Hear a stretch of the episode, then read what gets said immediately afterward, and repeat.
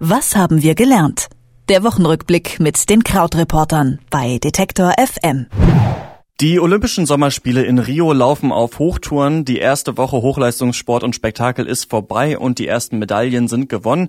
Dementsprechend dominant ist das Thema Sport in dieser Woche gewesen. Welche Themen um die und abseits von den Olympischen Spielen diskutiert wurden und was wir daraus lernen, darüber spreche ich mit Krautreporter Christian Fahrenbach. Hallo Christian. Jo, hallo. Die Sommerspiele in Rio laufen bisher halbwegs geordnet ab. Ganz chaotisch hingegen läuft derzeit die Debatte in der deutschen Innenpolitik. Diese Woche wurde wild durcheinander diskutiert. Deswegen arbeiten wir beide das jetzt mal kurz zusammen geordnet ab. Ein Thema war das mögliche Ende der doppelten Staatsbürgerschaft. Das Ganze scheint eine Reaktion auf die Erdogan-Kundgebung in Köln gewesen zu sein. Was lernen wir über das deutsch-türkische Verhältnis? Ja, also es ist natürlich alles sehr äh, kompliziert im Moment. Nach den verschiedenen Anschlägen versucht man jetzt Maßnahmen zu treffen, dass sowas nicht mehr vorkommen kann, dass halt Terrorismus in Deutschland schwieriger wird.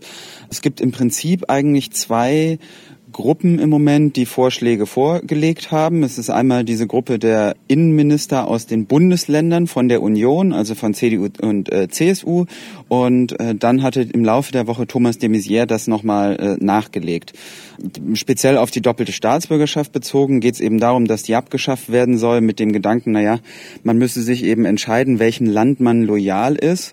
Aber da sagen eben Kritiker, äh, dass das eigentlich nur diejenigen verärgert und denjenigen signalisiert, dass sie hier nicht gewünscht sind, die sowieso völlig unproblematisch sind. Und ähm, das war eigentlich eine Argumentation, die sich auf viele dieser Vorschläge bezogen hat. Also es geht ja nicht nur um die doppelte Staatsbürgerschaft, es geht ja auch darum, ob möglicherweise die ärztliche Schweigepflicht äh, stärker aufgeweicht werden soll wenn eine Terrorgefahr droht. Ein Szenario, was man sich vorstellen könnte, ist, dass der Arzt eben dann es äh, den Behörden melden muss, wenn sich ein depressiver Moslem bei ihnen meldet. Und das ist natürlich wahnsinnig unrealistisch, weil ähm, man dann einfach äh, davon ausgeht, dass die ähm, Depressionskranke sich überhaupt nicht mehr trauen, mit ihren Ärzten das zu besprechen. Und das Dritte, was wieder besprochen wird, ist natürlich ein Burka-Verbot. Wobei das natürlich auch so eine Riesensymbolpolitik ist, denn zum einen gibt es natürlich sehr wenige Frauen erstmal überhaupt, die in Deutschland eine Burka tragen. Das ist ja so eine ganz komplette Verschleierung, die es meistens nur ähm, in kleinen Teilen Afghanistans und in der Region dort gibt. Und das ist natürlich auch nur eine Symbolpolitik. Interessant da aber, dass gerade unter den Unionsministern die äh, beiden südlichen Unionsinnenminister, also Thomas Strobel in Baden-Württemberg und Hans-Joachim Friedrich in Bayern, das Burka-Verbot eher für falsch halten. Das ist ja auch eher etwas überraschend. Aber insgesamt ist es alles sehr, sehr verworren, weil Thomas de Maizière seine Vorschläge noch nicht mit der SPD abgesprochen hat. Die Unionsinnenminister sind sich untereinander noch nicht einig und es ist eigentlich alles sehr unausgegoren und in der Öffentlichkeit breit getreten. Also es wirkt nicht, als ob es da ein enges Konzept gibt. Ja, diese Vorschläge muten ja vor allem sehr reaktionär an. Ist es einfach nur ein Aufbäumen der Politik, die zeigen will, dass sie die Lage irgendwie im Griff hat oder kontrollieren kann? Ja, also es wirkt natürlich auch einfach so, dass man erstmal ein bisschen was tut und es wirkt wie ein Vorschlag, der halt erstmal äh, sinnvoll ist.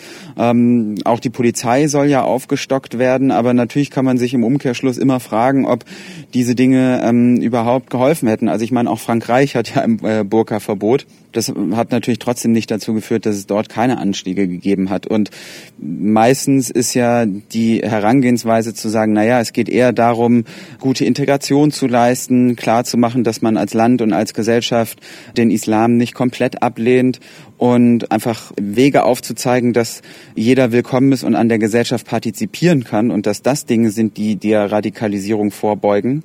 Aber zum einen ist es natürlich wegen der Flüchtlingsdebatte im Moment ein bisschen schwierig zu verkaufen gegenüber weiten Teilen des Wahlvolkes und zum anderen ist das natürlich viel, viel weniger kausal. Also es ist eine viel, viel kompliziertere Kette zu sagen, nee, wir äh, finanzieren jetzt erstmal Jugendhäuser, äh, um keine Ghettoisierung in den Innenstädten zu haben und dann in der Hoffnung darauf, dass dann da später keine Radikalisierung stattfindet. Das ist natürlich alles, sind natürlich alles viel, viel mehr Schritte, als dass man einfach schön raushauen könnte, so äh, Burka-Verbot und dann war's das jetzt mit dem Terror. Ziemlich unbeachtet, zumindest in Deutschland, ist der Anschlag in äh, Pakistan diese Woche geblieben. Zuerst wurde ein bekannter Rechtsanwalt erschossen und als sich Kollegen und Familie vor einem Krankenhaus von ihm verabschieden wollten, wurde eine Bombe gezündet. 70 Menschen sind dabei gestorben. Verschiedene islamistische Gruppen beanspruchen den Angriff für sich. Was lernen wir diese Woche über Solidarität nach Anschlägen? Ja, also es ist wieder das alte Thema, dass es hier so ein bisschen an dem Publikum vorbeigeht. Es ist ja auch oft so eine Anklage, die gegenüber den Medien erhoben wird, so ihr berichtet da nicht drüber, aber tatsächlich ist es ja auch so, dass die meisten Medien sehen, dass die Einschaltquoten oder Klickzahlen über diese Dinge nicht so gut sind wie über Themen, die näher liegen und vielleicht weniger Opfer haben. Und ein bisschen muss man natürlich auch immer einräumen mit diesem Argument mit, äh, ja, also es gibt so viel anderes Tragisches in der Welt, warum kümmert ihr euch um XY? Da kannst du ja auch jede Diskussion eigentlich mit beenden. Also man kann ja immer sagen, in Afrika sterben Kinder und äh, wir sollten über unseres nicht reden. Also von daher, es steht ja erstmal niemandem zu, über, über Trauer zu zu richten.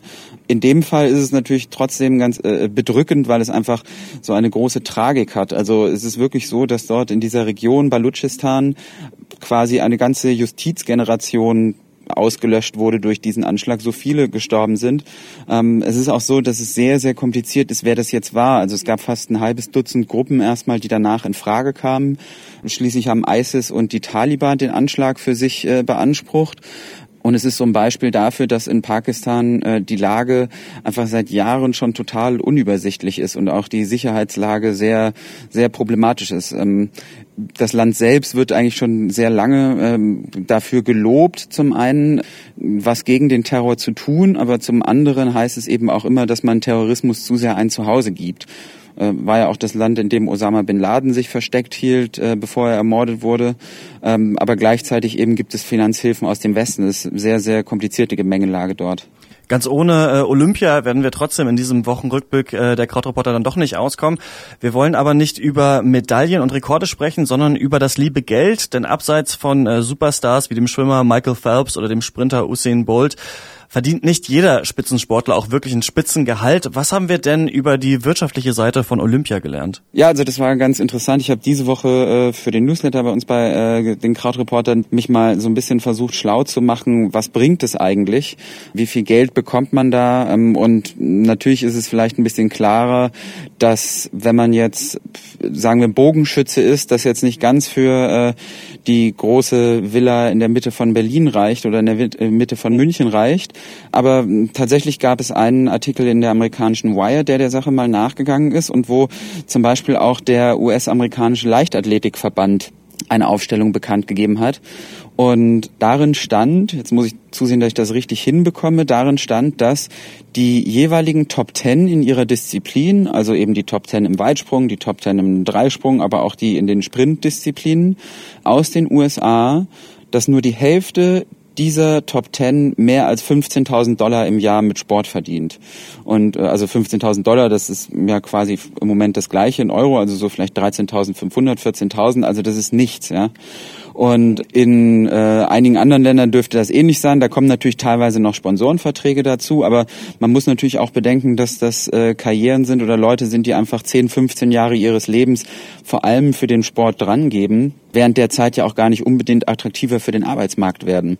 Und ähm, häufig erwischt es die ja dann, dass die 30, 35 sind und dann das erste Mal im Leben letztlich äh, in die Berufswelt eintauchen müssen. Und ähm, auch ich habe auch nochmal nachgeschaut, was es so für Prämien gibt. Also Deutschland zahlt für ein Gold 20.000 Euro und ist damit absolut am unteren Ende der Range. Im Iran gibt es Goldschuhe, einen Geländewagen und ein Grundstück zur Bebauung. Aber auch so westliche Länder, Frankreich zahlt 50.000, Italien 150.000 für Gold. Und ähm, an der Spitze der Liste, die ich fand, steht Aserbaidschan mit 450.000 Euro für eine Goldmedaille. Und da kann man sagen, na ja, Aserbaidschan, wie oft kommt das vor? Immerhin hat Aserbaidschan auch schon zwei Silbermedaillen im Judo gewonnen. Also es ist nicht ganz so unwahrscheinlich, wie es im ersten Moment vielleicht klingt. Über die äh, Themen der Woche und das, was wir daraus gelernt haben, habe ich mit Krautreporter Christian Fahrenbach gesprochen. Vielen Dank, Christian. Und jetzt gucken wir weiter Olympia. Bis dann. Was haben wir gelernt? Der Wochenrückblick mit den Krautreportern bei Detektor FM.